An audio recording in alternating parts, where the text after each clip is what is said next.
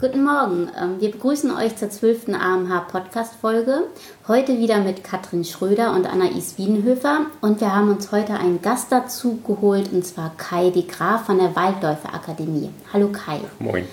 Du warst ja schon mal bei uns in einem Podcast, beim Eiszeiten Podcast. Ähm, und da hast du sehr viel über eine Sperrschleuder erzählt, ähm, da du ja auch Archäologe bist und Archäotechniker. Mhm. Aber vielleicht möchtest du dich erst mal vorstellen, ähm, wer du bist, was du so machst und genau.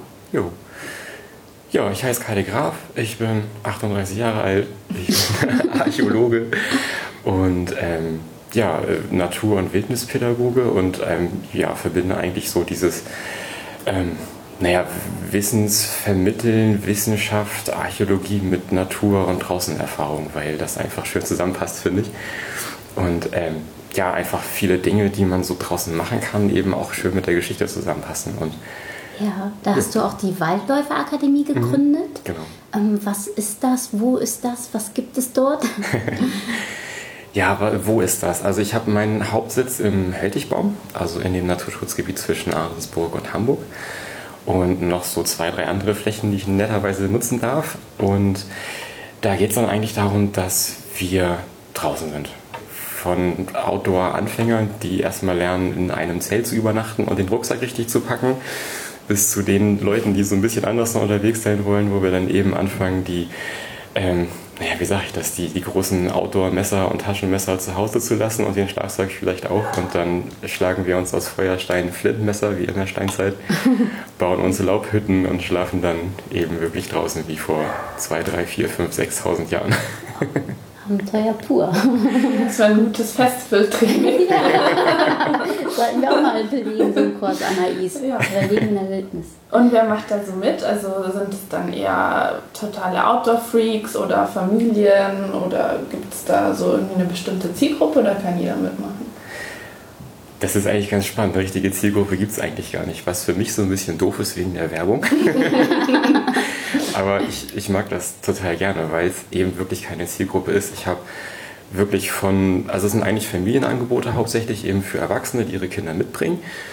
Und ähm, dann aber wirklich vom, vom äh, Putzangestellten bis zum Anwalt ist da irgendwie alles dabei letztendlich. Also es gibt da nicht so den, den Outdoorer oder jetzt den Survival-Freak, mhm. der jetzt irgendwie was machen möchte oder ähm, weiß nicht, Leute, die Sinn suchen und deswegen halt nach draußen gehen oder sowas, sondern es ist ganz bunt gemischt, ehrlich gesagt. Mhm. Und das ist, finde ich, auch schön, weil auf den Kursen dann einfach wirklich eine bunte Mischung entsteht mhm. und eigentlich eher so dieser, dieser Kern ist, wir wollen draußen sein und einfach äh, erleben, was da passiert und uns einfach mit Naturmaterialien beschäftigen.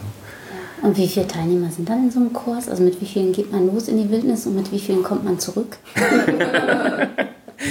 naja, man kommt mit allen zurück, sonst habe ich was falsch gemacht, ehrlich gesagt. und äh, nee, das sind eigentlich so, naja, acht bis zehn Leute, weil mir da Qualität wichtiger ist als Quantität, weil ich möchte ja auch was vermitteln. Mhm. Und mir das auch viel mehr Spaß macht, dass wir uns in der Gruppe so ein bisschen mehr kennenlernen und die Teilnehmer bringen ja auch immer irgendwas mit. Also jeder weiß ja, ja schon auch irgendwie ein bisschen was und dann hat man viel mehr Zeit, sich auch auszutauschen und auch zu gucken, welche anderen Ideen noch entstehen, weil ich mache das zwar schon seit ganz langer Zeit, irgendwie draußen unterwegs zu sein, aber ich lerne ja auch immer noch was Neues dazu und dann hat man viel mehr Spaß dabei, ja. sich mit den Menschen auszutauschen. Wie muss man sich das vorstellen, wenn man jetzt so einen Kurs bei dir bucht, jetzt äh, so ein Wochenende in der Wildnis ohne Zelt und ohne Schlafsack? also wir gehen los und dann, äh, ja, was, was lernen wir da oder was machen wir da? Ähm, hm. also wirklich so Feuer, ganz traditionelles Feuer machen und auch auf die Jagd gehen oder? Ähm? Ja, ich fange mal vorne an. Also ähm, ich habe hauptsächlich Tageskurse, wo es dann darum geht, dass wir erstmal lernen, mit den Begebenheiten draußen klarzukommen. Also zum Beispiel gibt es jetzt im August einen Kurs, da geht es den Tag lang von 10 bis 16 Uhr nur ums Feuer machen. Und da gehen wir dann rückwärts in der Zeit vom Feuerzeug mhm. zum Streichholz, zum Feuerschlagen wie im Mittelalter mit Stahl und Feuerstein, zum ähm, Feuerschlagen wie in den Eiszeiten mit Pyrit und Feuerstein. Und dann gucken wir nochmal über den großen Teich, über den Atlantik nach Amerika. Da geht es dann ums Feuerbohren, also mit äh, mhm. ähm, Bogen und Spindel zum Beispiel oder dann eben nochmal nach Afrika schauen mit halt eben nur noch Hand und Stock und einem Brett unten drunter und solchen Sachen und dann gucken wir, wie weit man denn auch kommt mit seinen persönlichen Fähigkeiten an dem Tag. Ähm, und dann einen Tag später gibt es dann zum Beispiel auch einen Tageskurs zum Thema Wasser. Also wo finde ich Trinkwasser, was ist Trinkwasser, was ist kein Trinkwasser, wie erkenne mhm. ich das, wie kann ich das mit modernen Methoden trinkbar machen, wie kann ich das mit äh, Methoden trinkbar machen, die ich in der Natur finde. Zum Beispiel, da kommt ja die Archäologie auch wieder so ein bisschen mhm. mit rein, mit Tonfiltern und Holzfiltern und solchen Geschichten. Und ähm, das sind eigentlich so die hauptsächlichen Kurse. Und wenn ich dann schon mal die Leute so ein bisschen kennengelernt habe und die mich kennengelernt haben und wir uns dann dazu entschieden haben, okay, das passt auch zusammen, weil man muss ja menschlich auch einfach so ein bisschen zusammenpassen, dann geht das so weiter, dass wir sagen, okay, dann kannst du auch mal mitkommen auf einen längeren Kurs und dann sind wir draußen unterwegs. Was ich nicht mache, ich gehe nicht jagen, weil ich bin kein Jäger. Ich möchte das auch nicht machen, das ist mhm. nicht meine Welt, ehrlich gesagt so mal was angeln oder irgendwie äh, Pflanzen sammeln, das ist was anderes. Aber ja. wir sind so dicht besiedelt hier in Schleswig-Holstein mhm. und äh, da auch noch irgendwie Jagdpacht anzumelden und dies und das und so weiter. Da gibt es Menschen, die können das viel besser. Also ich kann ganz viel Handwerk und Naturhandwerk und ganz viel so draußen sein, die bin ich draußen unterwegs und andere Tricks und Kniffe und solche Sachen, da habe ich viel mehr Spaß bei. Wenn man jagen will, da soll man das woanders machen. Also ein Vegetarier- und Veganer-freundliches Angebot. Ja, genau. Finde ich super. Sehr gut. Ich habe auch ähm, gesehen, dass ihr zum Beispiel auch ähm, Kanus baut. Das finde ich ziemlich mhm. cool. ähm, machen das dann so mehr so Familien, die sich das dann hier auf die Alster packen? Oder wer ist das so die Zielgruppe? Ich finde das voll schön, aber ich wüsste irgendwie nicht, wohin mit so einem Kanu.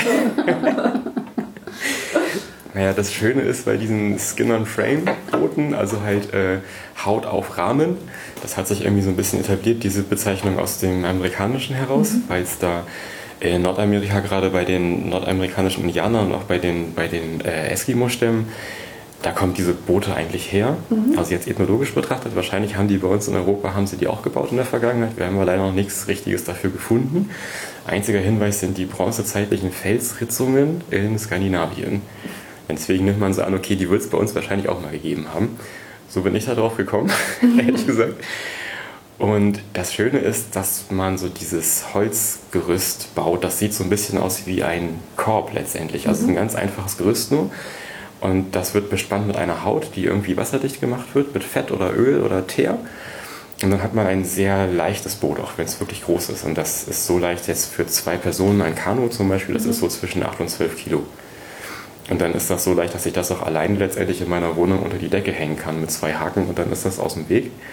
Und ich kann es mir irgendwie abends angucken, weil es halt auch schön aussieht, ehrlich gesagt.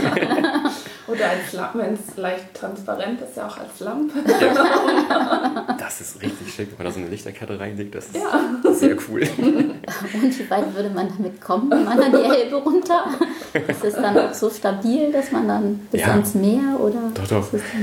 Also diese, diese ähm, Leichtbauweise-Boote, die haben den riesen Vorteil, dass, der, dass die Holzkonstruktion an sich flexibel bleibt, weil das wird alles nur gebunden und geknotet, also nicht verleimt miteinander mhm. oder gedübelt oder so. Und das sind Boote, die sich den, den Wellen also viel mehr anschmiegen letztendlich als jetzt ein Boot zum Beispiel aus GFK, also aus irgendwelchen Kunststoffen oder sowas. Und letztendlich sind die, sind die deutlich seetüchtiger als Boote und Schiffe, die halt eben einen festen Rahmen haben. Und das sind dann Leute, ich habe äh, Kurse, das, das, das war total niedlich eigentlich. Da haben mich äh, zwei Väter angerufen und haben gesagt, wir möchten unseren Töchtern jeweils ein Boot bauen und dann jeweils für die einzelne Tochter. Und dann sind das kleine Kanus gewesen, so 2,50 Meter oder sowas, für halt zwei Zwölfjährige. Und dann haben wir, haben die beiden Väter halt zusammen jeweils mit ihren Töchtern ein Boot gebaut. Ich habe daran mitgeholfen. Und jetzt fahren die halt auf Seen und auf der Alster hier rum. Und dann das nächste war ein etwas größeres, das war schon so bei 3,50 Meter, glaube ich. Das war ein Fotograf hier aus Hamburg. Der hat gesagt, nee, ich brauche so ein anderthalber Kanu ungefähr. Ich habe einen kleinen Jungen und mit dem möchte ich auch mal unterwegs sein. Und der ist ja auch hauptsächlich eben in Hamburger Umland unterwegs, weil das eben ja schön leicht ist. Und man kann das schon aufs Auto mhm. packen, man kann das hinter seinem Fahrrad hinterherziehen, wenn man das möchte. Ich habe die auch schon so klein gebaut. Das ist dann so ein Korbo, das ist nicht mehr so ein Kanu, sondern eigentlich ja im Endeffekt ein großer Korb mit einer Haut drum. Und das hat so einen Durchmesser, weiß ich nicht, 1,20 glaube ich, 1,30 ist das. Und da habe ich noch in Hamburg gewohnt und habe mir das dann auf den Rücken gesetzt, bin in die U-Bahn. bin dann von mir aus Richtung ähm, Alster nach oben, Richtung Ulstedt. und bin dann da von der U-Bahn aus an die Alster gelaufen und bin dann mit dem Korbboot mich halt treiben lassen. Poppenbüttel runter in die S-Bahn wieder nach Hause gefahren. Das war ein cooler Tag. Das hat Spaß gemacht. Wie lange braucht man ungefähr, um so ein Boot zu bauen? Ach, naja, so ein, so ein anderthalber Kanu ähm, mit anderthalb, zwei Leuten, die mitbauen, sind das so drei Tage, mhm. dreieinhalb. Und das ähm, ja, Ölen, dass die Haut auch wirklich dicht wird, das ja. muss man dann zu Hause machen, weil da eben einfach Trockenzeichen mhm. dazwischen sind. Mhm. Und die Boote sind so gebaut, dass sie komplett kompostierbar sind weil das war mir einfach ein Anliegen, weil ja. ich finde, wir haben schon genug Kunststoff überall mhm. und es gibt so tolle Alternativen mittlerweile und das kann man komplett recyceln Mhm, ich bin begeistert. Ich, ah, ich weiß schon, was wir zum nächsten Betriebsausflug machen. Ich wollte gerade sagen, es klingt so ein bisschen auch so ein bisschen nach einer guten Gelegenheit zu Teambuilding, also sei es jetzt in einer Familie, aber auch so als größere Gruppe irgendwie mal mhm. gemeinsam was zu erschaffen. Das finde ich eigentlich ganz schön. Ja. So. ja. Schlagen wir vor. Ja. ja gerne mal eine Firma kommen, dann bauen wir so ein, so ein Acht-Mann-Großkanu oder so. Ja. aber auch so Feuer machen lernen oder äh, ja, ja, also äh, Musik machst du auch, haben wir mhm. äh, gelesen auf der Webseite, haben wir ja aber auch schon mal äh, gehört in unserem ähm, pädagogischen Angebot, was du ja hier auch teilweise im Museum anbietest. Da mhm. baust du ja auch mit den Kindern äh, Musikinstrumente. Ähm, ja. Was baut man denn da so? Ich bin total un ich bin nicht nur keine Archäologin, ich bin auch total unmusikalisch. das heißt, äh, aus was baut ihr was und ähm, wo bekommt man das her? Also ich habe mich im Studium, äh, also ich habe Ur- und Frühgeschichte in Kiel studiert, also Archäologie für so Mittel- und Nordeuropa letztendlich. Und habe durch meine Familie einfach, wir haben einfach immer irgendwelche Musikinstrumente rumstehen gehabt und wir haben halt irgendwie immer irgendwie Musik gemacht. Und ich fand das total spannend. Und irgendwann habe ich gemerkt, dass es in der Geschichte wahnsinnig viele Knochenflöten gibt. Und habe aber irgendwie keinen gefunden, so um mich rum, der das mir mal zeigen konnte oder wo man, dass ich das, das irgendwie mal anhören konnte. So. Habe dann irgendwann einen netten Schweden getroffen, der Knochenflöten gebaut hat und habe ich lange mit ihm gesprochen, habe mir eine besorgt und dann habe ich mich hingesetzt und habe angefangen, die selbst zu bauen. Und habe dann, glaube ich, 30, 40 Hühnerknochen irgendwie in Flöten verwandelt, weil ich an nichts anderes rankam und man das zu Hause noch ganz gut machen konnte. Dann gab es eine Zeit lang sehr viele Hühnchen bei uns zu Hause wurden das Knochenflöten. Und ähm, ja, dann habe ich mich aufgemacht und habe mir äh, Schlachter gesucht, wo ich andere, noch andere Knochen bekomme, weil das wirklich nicht einfach ist, an vernünftige Knochen mhm. ranzukommen heutzutage, auch wegen der Lebensmittelbestimmung. Mhm. Und weil ich einfach wissen wollte, ja Mensch, hier gibt es so viele Funde und Bücher und Abbildungen, wo man so mhm. viele Musikinstrumente sieht, aber wie hören die sich denn eigentlich an? Und ganz viele ähm, wissenschaftliche Untersuchungen zum Klangverhalten und wie können die denn klingen und so weiter und ganz viele Listen und Fakten, aber ich fand das blöd, ich wollte wissen, wie die klingen. Also selbst machen. Ja, und dann habe ich gebaut und gebaut und gebaut und irgendwie äh, mittlerweile, ich weiß gar nicht, wie viele Knochenflöten ich schon gebaut habe, ich habe keine Ahnung. Und habe dann auch meine, meine Magisterarbeit letztendlich darüber geschrieben, über wikingerzeitliche Musikinstrumente Schleswig-Holstein.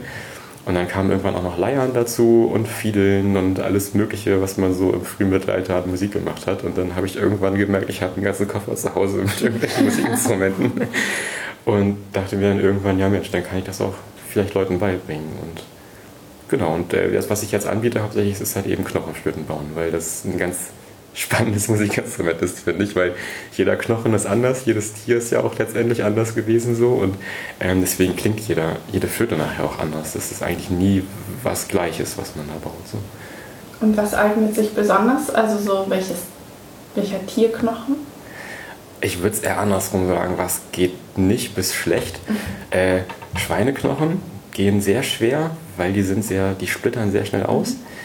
Ähm, und die Oberschenkelknochen von Rehen, weil die sind sehr gebogen.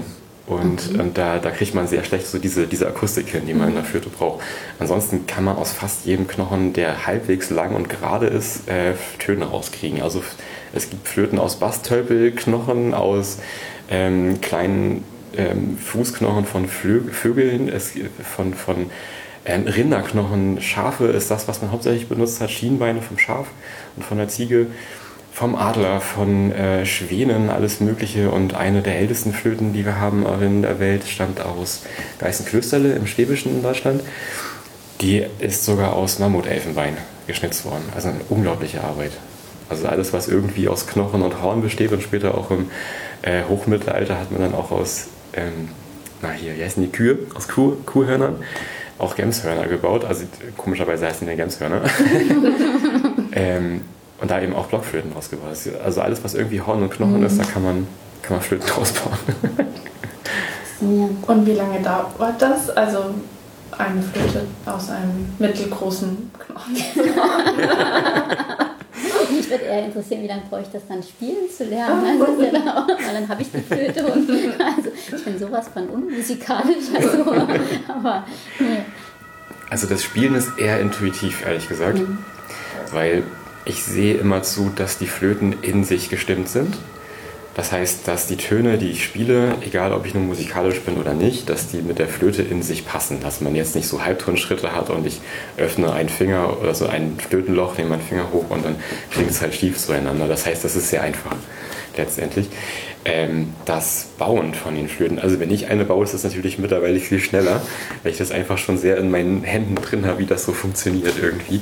Aber letztendlich hat man in zwei Tagen seine Flöte fertig unter Anleitung. Und äh, welches, ähm, also Werkzeug bräuchte man dafür? Ich meine, die Bohrmaschine kommt ja dann sehr wahrscheinlich eher nicht zutage, oder? Das ist nee. dann, ähm, Wie muss ich mir das vorstellen? Also ich baue die so, dass wir wirklich nur ein Messer benutzen. Letztendlich. Und eine Säge, weil das ist so ein bisschen das Zugeständnis an die Moderne, weil wir einfach leider heutzutage weniger Zeit haben als die mhm. Menschen früher. Ähm, das heißt, die Säge kommt aber eigentlich nur zum Einsatz, um jeweils die Knochenenden abzusägen und alles andere machen wir nur mit einem Messer. Weil ich die ganz gerne so baue, wie das im frühen Mittelalter auch passiert ist.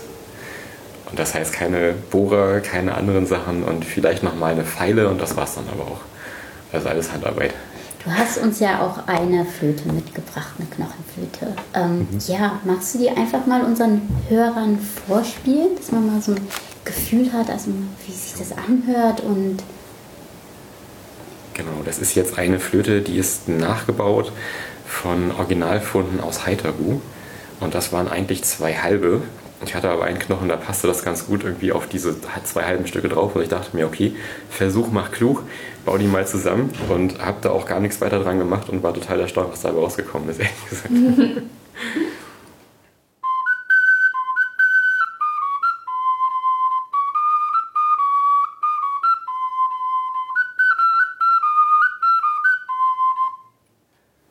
Genau. Und die hat vier Löcher und letztendlich einen Tonumfang von sieben Tönen.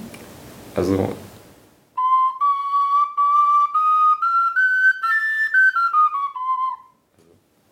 fünf für vier Löcher ist das ganz schön viel Ton.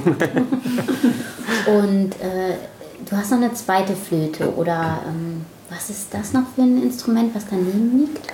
Ja, das ist jetzt ein, ein Schwanenknochen, also der, die äh, Speiche, also der Unterarmknochen letztendlich von einem Schwan. Den hat ein Freund von mir im Schilf gefunden, verendet und da haben wir dann gesagt, okay, da machen wir jetzt mal Flöten draus. Und äh, die ist jetzt nicht historisch, die habe ich jetzt so gestimmt, wirklich wie so eine Tin Whistle, also wie eine moderne Flöte, die man in der Folkmusik in Irland und Schottland benutzt oder in, in, in Britannien. Und ähm, die klingt ganz anders. Das ist immer, wenn man erst die Schafpflöte spielt, da ist viel mehr Luft dahinter. Und wenn man so Vogelknochenflöten spielt, die brauchen viel weniger Luft. Da muss man am Anfang mal ein bisschen ausatmen.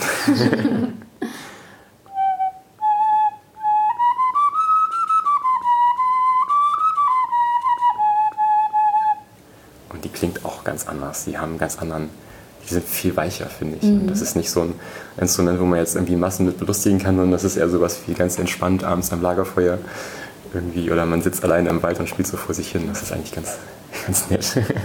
Was mir ja auch so gefällt, sind so die Geschichten um die Flöte herum. Also wie du gerade schon meintest, das ist eine so ein Schwanenknochen, der Schwan wurde dort gefunden und also man, man verbindet ja dann auch richtig was mit diesem Musikinstrument und ähm, also großartig. Ja. Es ist sehr spannend. sind die, die denn fragil oder sind die robust? Die sind, äh, spätestens wenn man eine baut, merkt man, wie robust die sind Weil wenn man das nicht gewohnt ist, hat man so nach drei bis vier Stunden, merkt man das im Unterarm. die sind sehr, sehr robust, wirklich. Das Einzige, was so ein bisschen Aufmerksamkeit braucht, oben der Block, also dass äh, der Teil, der den Luftstrom so entstehen lässt, dass auch der Ton entsteht an dem mhm. Flötenkopf den mache ich aus so Wachsgemischen. Und das ist das Einzige, was nicht so robust ist, weil das soll ich jetzt unterm Velux-Fenster im warmen Sommer nicht liegen lassen, weil das läuft mir einfach raus. Oder im, im, am Auto liegen lassen im Sommer oder sowas. Alles andere ist total robust an den Flöten. Und sogar diese sehr dünnen Vogelknochen, die sind extrem hart. Und ich meine, klar, wenn ich rauftrete, dann ist der kaputt. Aber das ist bei jedem Instrument eigentlich so. genau. Und irgendwie haben diese Flöten was Magisches, weil ab einem gewissen Punkt, wenn man die öfter spielt, irgendwann merkt man, dass noch mehr Ton rauskommt. Irgendwann fangen die an, lebendig zu werden wieder. Und dann, dann ja, weiß ich nicht, dann macht es einfach noch mehr Spaß, die zu spielen. Also irgendwann merkt man, dass die, dass die sehr persönlich wird, die Flöte. Dann ist es auch nicht mehr, ich habe das irgendwo auf einem Kurs gemacht, sondern irgendwann merkt man, oh, das ist wirklich meine. Cool.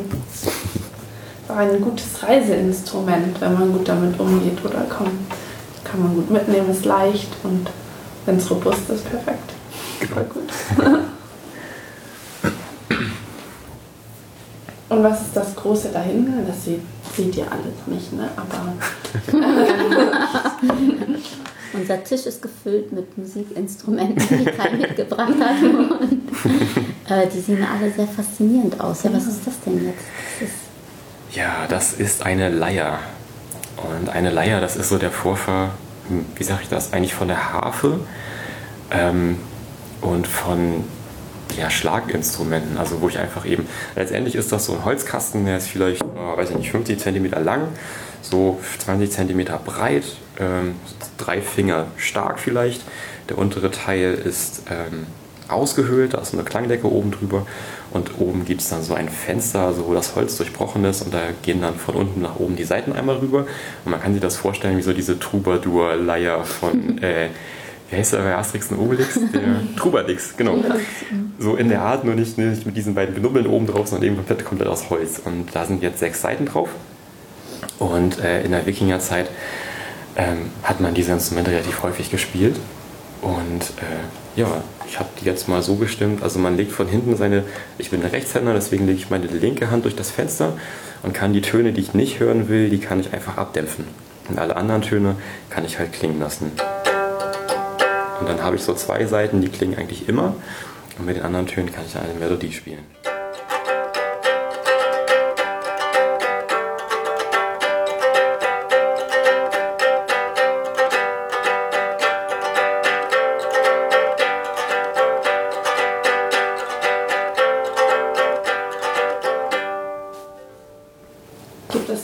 So wie ich Gitarre gelernt habe, auch YouTube-Tutorial?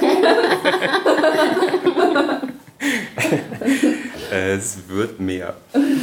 Aber so richtige Tutorials gibt es ehrlich gesagt nicht. Ein das Grund mehr. so ein Kurs. genau. Genau, die kann man eben schlagen und auch zupfen und ja. dann äh, gibt es eben wirklich viel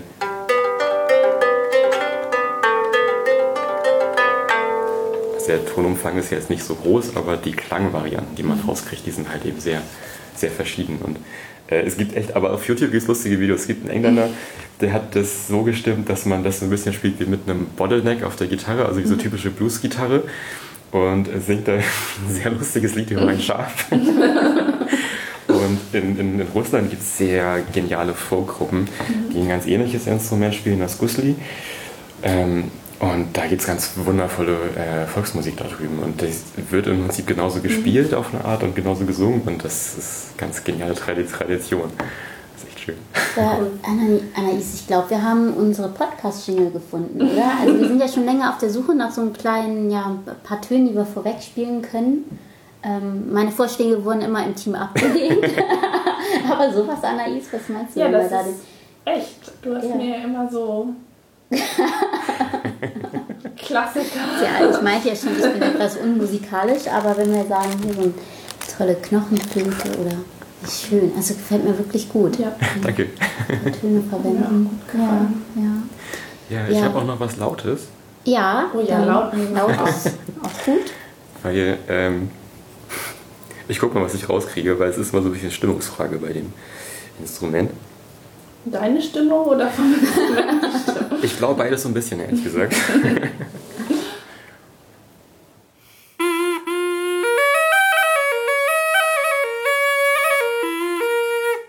Und manchmal klingt es auch nicht so, wie es will, aber das ist der Vorläufer von allen Dudelsäcken letztendlich. aber sieht aus wie eine Flöte. Genau, das ist so ein Stängel von einem, ähm, von einem, äh, wie heißt das, ein Bärenklauen-Gewächs. Und da oben drin steckt ein Rohrblatt vom Schilf. Deswegen klingt das so. Und, ah, jetzt weiß ich, hier, das hat sich gerade reingeschoben. Moment. Nee, Stimmung ist gerade flöten. und ähm, das ist deutlich lauter und ja, macht auch ein bisschen mehr Spaß, wenn man ein paar mehr Leute drumherum hat und noch jemand mit einer Trommel dabei ist oder so, dann kann man schon wieder Tänze spielen und solche Sachen machen. Ich habe dich auch mal Sch Schwörhölzer bauen sehen mit den äh, Kindern hier im Museum. Das war, glaube ich, zur langen Nacht äh, der Museen. Genau. Und das ist ja wiederum, man macht Musik aber ja eher für die Jagd, oder? Also für die Tiere, um die anzulocken oder aufzuspüren. Ein Schwörhölz, hast du das zufällig auch dabei oder kannst du dazu auch was erzählen? So. Ja, also was ich hier dabei habe, das ist das älteste Musik, also nicht das echte, aber das ein Nachbau von dem ältesten Musikinstrument aus Schleswig-Holstein. Das ist hier nämlich im Ahrensburger Tunneltal gefunden worden und ist wahrscheinlich so 8 bis 9000 Jahre alt und das ist ein Stück ähm, Rentiergeweih und sieht so ein bisschen aus wie so ein alter Brieföffner für mich. an einer Schnur. Genau, so eine langgestreckte Mandel an einer Schnur und die Kanten, die sind jeweils ein bisschen abgeschrägt. Und wenn ich das jetzt an diesem langen Band eben drehe, ich glaube, das können wir jetzt hier in diesem Raum nicht machen, das wird ein bisschen eng, dann erzeugt das so ein brummendes Geräusch. Und je nachdem, wie schnell ich dieses, dieses Schwörplättchen drehe, dann wird der Ton höher oder tiefer.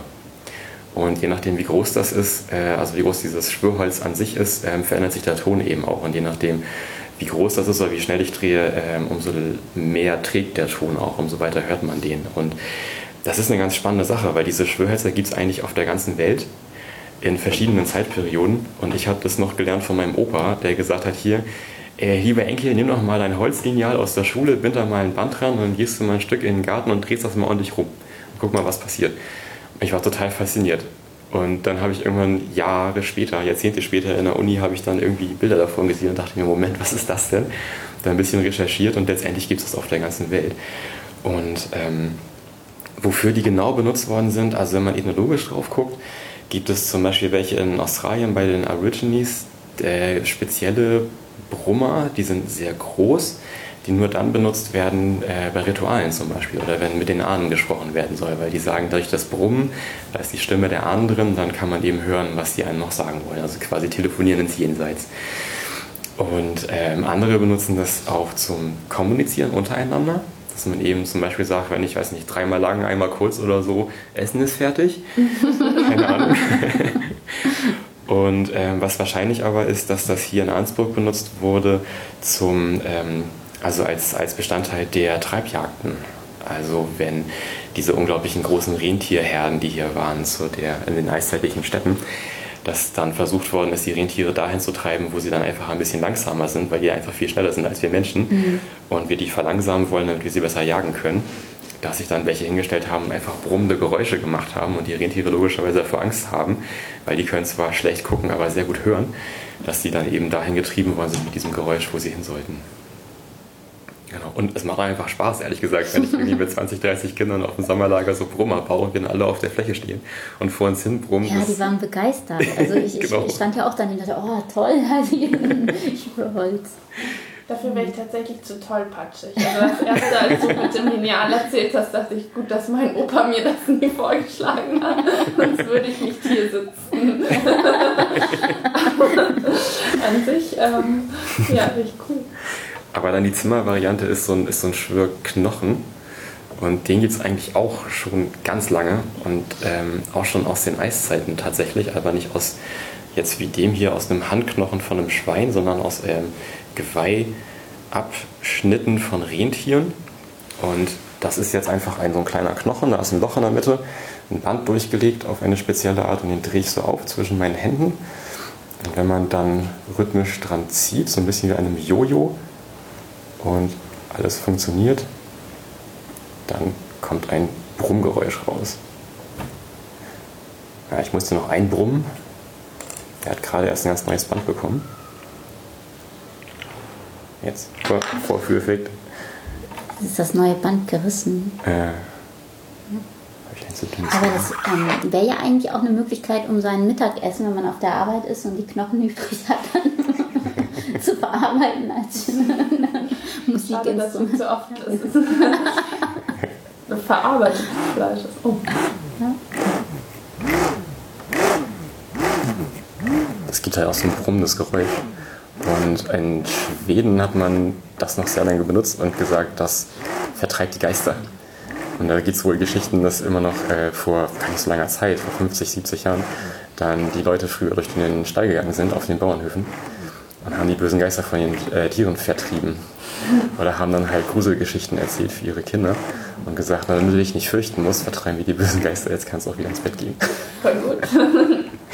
Und das finde ich super meditativ, wenn ich irgendwie nicht weiß, was ich machen soll zu Hause, nicht einen Schwirrknochen in die Hand. Ja, es sieht ja auch so schön aus mit der Schnur, wie die sich bewegt und hin und her. Ganz toll. Also, so ein Schmetterling, der die Flügel schlägt. Oder wie so ein Mandala. Ja, das ist ja meditativ.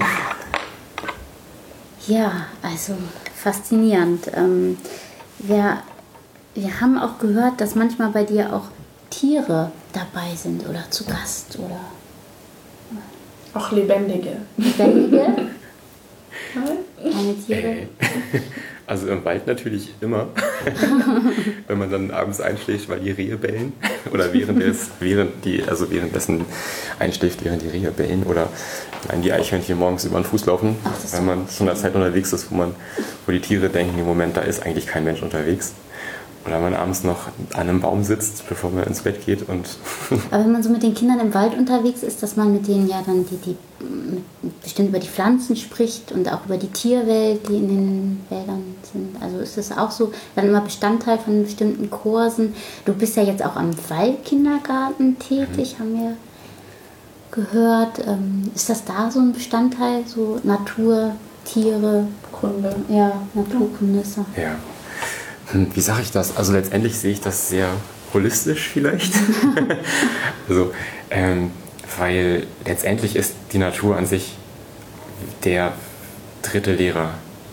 Also ähm, ich meine, ich habe natürlich mein Programm, was ich mitbringe. Jeder Teilnehmer bringt ja auch einfach Fragen mit und letztendlich der Rahmen für das Ganze ist ja aber Natur. Also ich mache ja meine Kurse nicht irgendwo drin in einem Raum und naja, da passiert ja auch nichts. Also die Natur, da passiert ja aber einfach immer irgendwas. Wenn jetzt da ein Eichelherr sitzt und irgendwas erzählt oder einfach doch das Eichhörnchen irgendwelche Faxen macht und man denkt, was ist dann da gerade los?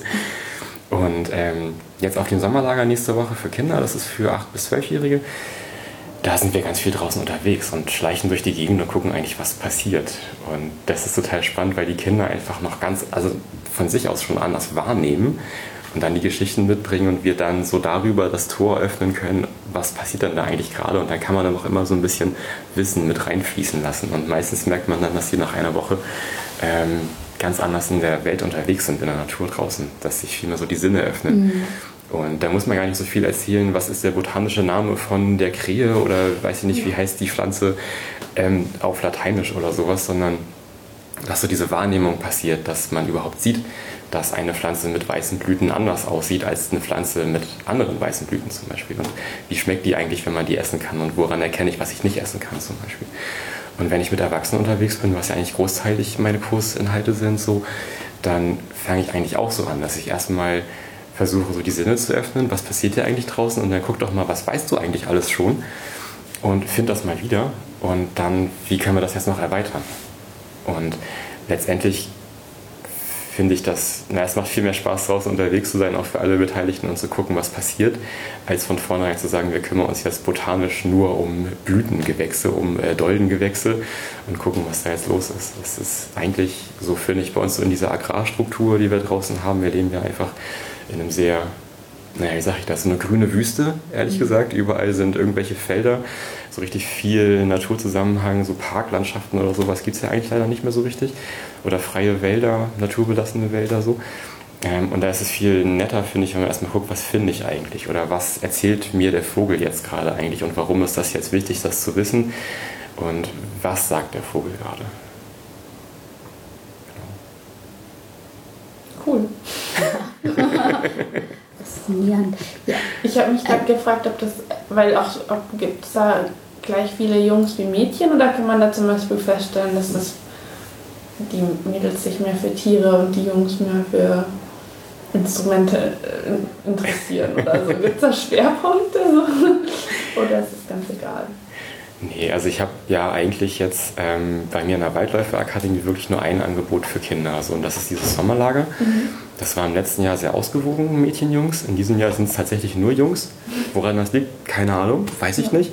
Weil das Angebot ist das gleiche und ich habe das auch nicht so ausgeschrieben, dass jetzt ein Junge sagen würde, oh super, es ist irgendwie, weiß ich nicht, Räuber, Piratenlager mit ganz viel Action, da muss ich unbedingt hin. Oder auch nicht andersrum, es geht halt viel um äh, weiß ich nicht, ich weiß jetzt gerade keine klassischen Mädchenthemen. Ich finde das sowieso ein bisschen gruselig, ehrlich gesagt.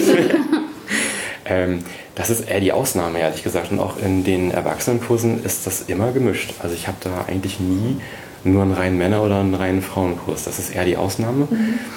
Und äh, ich achte auch immer darauf, es gibt, es gibt so ein klassisches Männerthema, immer wenn ich sage, wer will denn Holz machen? So, ich habe die Axt in der Hand, so, okay, wer macht jetzt Holz? Ich zeige euch das mal, sind es eigentlich immer eher die Kerle, die sagen, ja klar, her damit. Und die Frauen sind klassisch dann eigentlich immer diejenigen, die erstmal von sich aus einen Schritt zurücktreten, äh, obwohl sie es gar nicht müssen. Und dann achte ich aber immer eigentlich eher darauf, dass ich schon sage, so, pass auf, äh, ich nehme mal die Frauen mit, wir gehen mal Holz machen und der Männer macht schon mal Feuer, macht schon mal Wasser heiß und dann können wir nachher zusammen kochen. Ähm, ich sehe das eher so rum, weil ich finde, ja, Gleichberechtigung mhm. hat irgendwie überall einen, einen, Punkt und einen Zweck so. Und gerade auch an solchen Stellen kann man ja. das auch nochmal auf einer anderen Basis miteinander üben. genau. Ja, ein wirklich schönes Angebot. Ja. Also ich habe jetzt direkt Lust, mich da anzumelden und zu gehen und ähm, ja, so eine Woche in der Natur. Ähm, und den Kurs gibt es ähm, einmal im Jahr. Ähm, dann für diese Woche das Sommercamp mhm. und ähm, hast du da noch Unterstützung oder ähm, machst du das komplett alleine? Und auch nee. die Wildläufer-Akademie, das ganze Angebot? Nee, also ich bin letztendlich Gründer und Leiter von der Wildläufer-Akademie. Mhm. Das Sommerlager machen wir zu zweit, also zwei Erwachsene und wir haben jetzt äh, eigentlich immer auch irgendwie Jugendliche mit dabei, die in den Kursen bei mir mit dabei waren, also die ich schon kenne und denen ich auch vertraue und wo ich sehe, dass die einfach auch so ein bisschen Leitungsfähigkeiten haben mhm. und mitbringen und äh, die uns unterstützen und die aber eben auch noch so ein bisschen lernen, wie mache ich das eigentlich? Also wie leite ich eben auch äh, Gruppen an? Also letztendlich sind wir zu zweit als Leitung mit zwei Leuten Unterstützung und machen das so ein bisschen, dass wir so naja, Clans einteilen letztendlich und dass alle so ein bisschen ihre eigenen Aufgaben kriegen und wir so ein bisschen so diese sozialen Gruppenstrukturen miteinander üben. Und das ist aber auch wieder so, da machen nicht mehr als 15 Teilnehmer mit, weil das eine gute Gruppengröße ist, da kann man schön toben und spielen miteinander. Und man hat aber eben auch noch wirklich eine kleine Gruppe, dass man eben auch wirklich aufeinander achten kann. Ähm, wie bist du denn so in diesen Bereich Pädagogik gekommen? Also so als Archäologe und äh, wie hat sich das denn ergeben, dass man da, man muss da ja sehr wahrscheinlich auch ständig dazulernen. Ähm, ja. Also eigentlich muss ich da ganz vorne anfangen, weil eigentlich sind das immer zwei Sachen, die bei mir passiert sind. Meine Eltern sind mit mir eigentlich immer irgendwie in Museen unterwegs gewesen. Und auch so diesen ersten Wikinger-Märkten und Mittelalterveranstaltungen, die es früher so gab in den 90ern. Und äh, ich, ich kann schon gar nicht mehr sagen, wie oft ich in Heidelberg war in dem Museum. Ich weiß es wirklich nicht. Und, und gleichzeitig habe ich dann recht früh angefangen, bei den Pfadfindern mitzumachen. Und deswegen war eigentlich immer so Geschichte, mhm ähm, dass die Faszination, wie haben die Menschen früher gelebt und dann aber gleichzeitig eben das Draußensein, das Auffahrtsein, das Naturerlebnis war eigentlich immer da. Und dann habe ich früh angefangen, eben selbst auch Gruppen zu leiten bei den Pfadfindern und viel draußen zu sein und dann eben ja, Archäologie studiert und dann habe ich viel museumspädagogisch gearbeitet und dann habe ich eine Ausbildung zu einem Erlebnispädagogen und Hochseilgarten-Sicherheitstrainer gemacht, also habe Teamtrainings geleitet und solche Sachen gemacht und äh, habe eine wildnispädagogische Weiterbildung absolviert und eine Gruppenmentor-Weiterbildung, alles Mögliche und habe dann irgendwie gemerkt, dass ich eigentlich immer irgendwie pädagogisch arbeite, obwohl ich irgendwie als Archäologe unterwegs war. ja, und letztendlich ist das so geblieben, habe das eigentlich immer beides kombiniert miteinander ähm, und das passt auch gut zusammen, finde ich. Genau, also letztendlich habe ich da ganz viele Sachen gemacht und bild mich auch immer noch weiter, was einfach auch Spaß macht, finde ich, weil es ist ein unglaublich großes Feld und da kann man auch gar nicht auslernen. Und man findet immer noch neue Sachen, die man irgendwie einbauen kann, neue Geschichten, die man erzählen kann, neue neue Didaktiken, Methodiken, die man irgendwie mitnehmen kann. Ne? Genau. Und seid ihr alles Archäologen äh, oder ist das Team ein bisschen gemischt, so vom Background? Das ist gemischt. Also ich bin der, ich sag mal, Geschichtshansel. Dann haben wir eine Doktorin der Biologie dabei und äh, noch eine, die ist äh, Kulturwissenschaftlerin. Und letztendlich haben aber alle irgendwie auch diesen Pädagogik-Background und alle, alle kommen irgendwie aus der Natur- und Wildnispädagogik mhm. und machen das auch schon einige Zeit lang. Genau. Ja. So viel, also, so viel Input. Wochenende. Hast du noch Fragen, Anais? Nee, ich glaube, ich habe also, alles gefragt, was mir also wer, ja, wer mehr wissen möchte über Kai de Graf und seine Waldläuferakademie, kann auf der Webseite nachschauen. Ihr habt auch eine Facebook-Seite. Genau. Ja, da ähm, stellt ihr auch mal die Kurse rein. Da kann man also ausschauen und sich informieren und anmelden. Ähm, ja, ich danke dir, dass du hierher gekommen bist und uns so viel Spannendes erzählt hast. Ähm, Anais, ich glaube, wir werden auf jeden Fall mal vorbeikommen. Ja. Ob das Kanu ist oder Feuer machen. Ja. Und ja, also Knochenfüllte finde ich auch spannend. Ja. Ja. Survival Training. Ja, wir buchen ein Wochenende. Stimmt, da, da, war ja auch letztes Mal so ein schöner NDR-Bericht über dich. Ähm, ja, genau. Da war ja auch, die haben ja dann auch äh, so gezeigt, wie du so ein ganzes Wochenende mit einer mhm. Gruppe unterwegs warst. Also das das war auch ein toller Film. Den stellen wir vielleicht als Link nochmal dran unter genau. dem Podcast, dass man sich mhm. den anschauen kann. Dann sieht man nochmal wirklich so in Bewegtbildern, was der Kai da so treibt in den Wäldern. Genau, und da fand ich den Titel sehr gelungen vom NDR, weil der hieß Überleben, also ne, mhm. über, neues Wort, Leb groß, im Wald. Ähm, weil darum geht es mir auch, es geht mir um das Leben im Wald und nicht um dieses Survival-Training. Mhm. Ja. Genau, weil das passiert von ganz alleine, dass man weiß, was man machen muss. Aber mir geht es darum, dass man sich draußen wohlfühlt. Ja. ja, toll, das ist auch ein schönes Schlusswort. Ja, ja. ja danke, dass du da warst. Nochmal. Gerne. Hat uns gefreut. Und ja, bis bald vielleicht. Ja, tschüss. Vielen Dank. Tschüss. Ciao.